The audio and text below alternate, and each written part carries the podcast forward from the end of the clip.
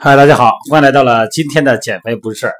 今天呢，咱们聊一聊平时咱们吃饭呢，计算热量，有的时候容易犯一些错误啊。这个当然，这个音频不仅仅是给我们线上的减肥训练营的朋友们听了，很多朋友们呢也会经常的计算食物热量。这样的话呢，咱们有一个谱啊，有一个量化。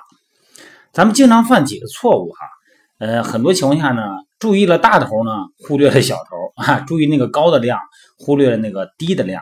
那么低的量加起来呢，也就不低了啊。就好比是咱举个例子，你要是喝那个星巴克的咖啡哈，啊，要了个美式咖啡，这没错吧？这个教练没有热量吗？没有，美式没有很好。那么这个什么抹茶呀，哈，这个星天乐呀，这这这就没点啊，这不错啊。那你对这个热量呢，基本有一个概念了。哎，可是你一转脸了，你却拿点糖浆和伴侣。那你这就很尴尬了，对吧？呃，平白无故的呢，这个热量呢，忽上去好几十千卡哈，这就是咱们所谓的注重了大头，忽略了小头哈。你选对了大头的咖啡啊，忽略了小头的这个伴侣，咖啡伴侣哈。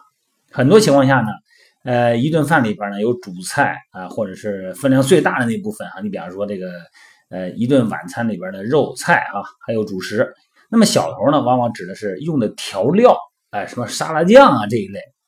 那么以至于那个佐料中的那些这个热量，可能加起来又变得很高了。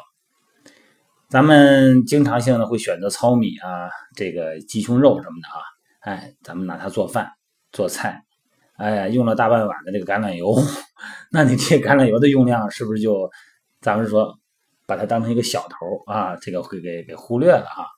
用多了以后呢，这个热量就几百个千卡就出去了啊！虽然是好脂肪，但是它也是产生热量的，也得有一个量啊。咱们啊吃饭的时候一定要记得啊，你不能先吃后算，就是计算量化嘛。因为这可能是咱们碰到过最多的一个错误之一了啊。呃，也不是错误了，就是一个咱们的习惯啊。很多人呢相信自己的视觉啊和判断和经验，然后咱们先吃再说，吃完以后呢一目测啊，大概其。就吃了，吃完再算。那这种做法你肯定不精准了，因为咱们还没有形成，哎，这么准确的判断能力。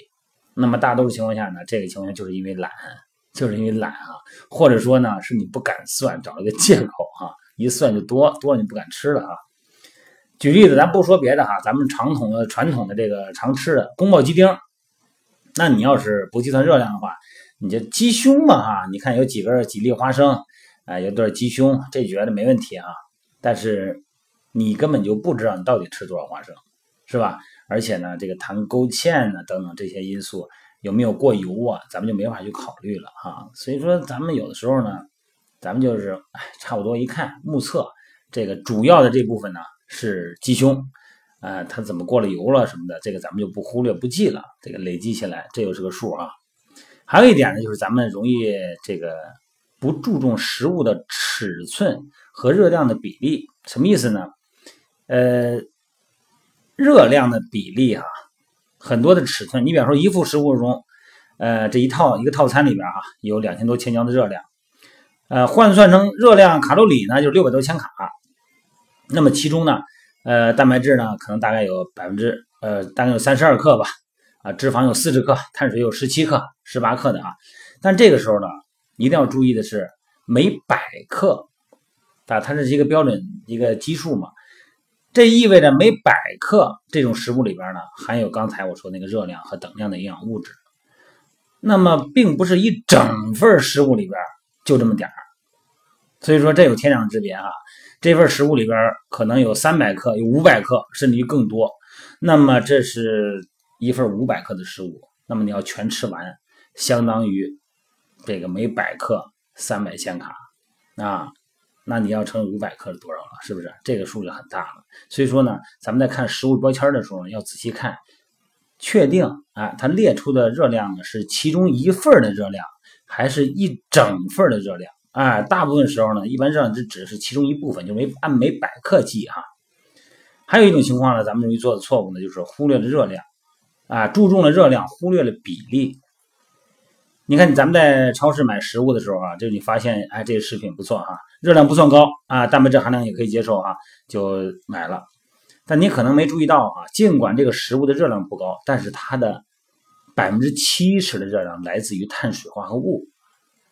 那么这个时候呢，你又正在采取这个低碳水的这个饮食结构，那这就很矛盾了。也就是说呢，咱们所说的注重热量啊，而忽略了比例。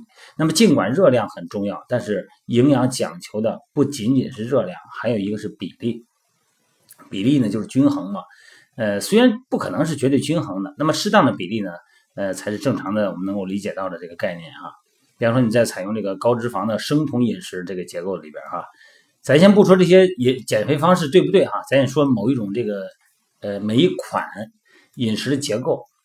那么如果你想用这种方式的时候呢，你就应该选择脂肪含量比较高的食物，而不是高蛋白和高碳水。尽管那个热量一致，但是带来截然不同的生理变化和饮食方案呢，咱们原来的那个计划呢，正好就背道而驰了哈。那我为什么要选择脂肪高的食物啊？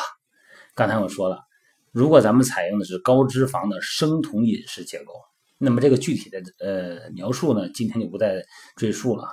它是一种描述，对某一个人群、某一个阶段可能适合，但是咱们不能盲目效仿哈。也就是说呢，咱们对于热量的判断，对于食物中的热量的计算，咱们容易会犯一些习惯性的错误。那么这些错误呢，到底能带来什么样的影响呢？咱们先不说，它容易造成一种错误观念，也就是说，我们每天啊，这个兢兢业业的起早贪黑哈，啊，去计算热量，甚至于说呢，我们去通过自己的运动和努力啊，然后按时睡觉，按时起床，把这个几个大结构都做得很完美，看似啊，但是就是因为食物的一些热量的小环节没有注意到，那么在你这一个一周下来以后。你这一算，哎，我每天运动量不少啊，我吃的不多呀，那怎么就减呢？没动呢？这个月这个礼拜的体重哈，它会是那种小细节的问题。当然了，还有激素方面的因素啊，还有你的心情，包括情绪啊、情志诸多因素影响到了我们的内分泌水平哈，影响到了诸多的激素。这个呢，呃，是比较复杂的。那么我们只能从我们能够掌握到的这些细节，或者说是一些呃。好像是不是最重要的环节入手，因为很重要的环节我们可能涉及到诸多因素，我们无法控制。我刚才说了情绪因素啊，还有内分泌的因素，我们呢必须从我们的小细节、小习惯做起。所以说，对于食物的量化啊计算非常重要。那么我们线上减肥训练营的朋友们呢，每人会有一个健身手账哈，塑形手账就是一本日记了。那么这个日记里边呢，不仅仅要计算食物热量、训练方案啊、训练的情况，还要记录你的心情、你的精神状态、对伤痛的处理等等细节。这些呢，都是我们对于体重、对于健身的结果的一个参考哈。我们试图呢，能够找到属于自己的运动规律，好吧？今天就聊到这儿哈，希望大家呢，呃，把自己的健身精细化。啊，不要笼统啊，一定要清晰的做笔记、做记录，这样的话呢，我们有章可循，好吗？嗯，好，先这样啊，今天晚上美拍直播啊。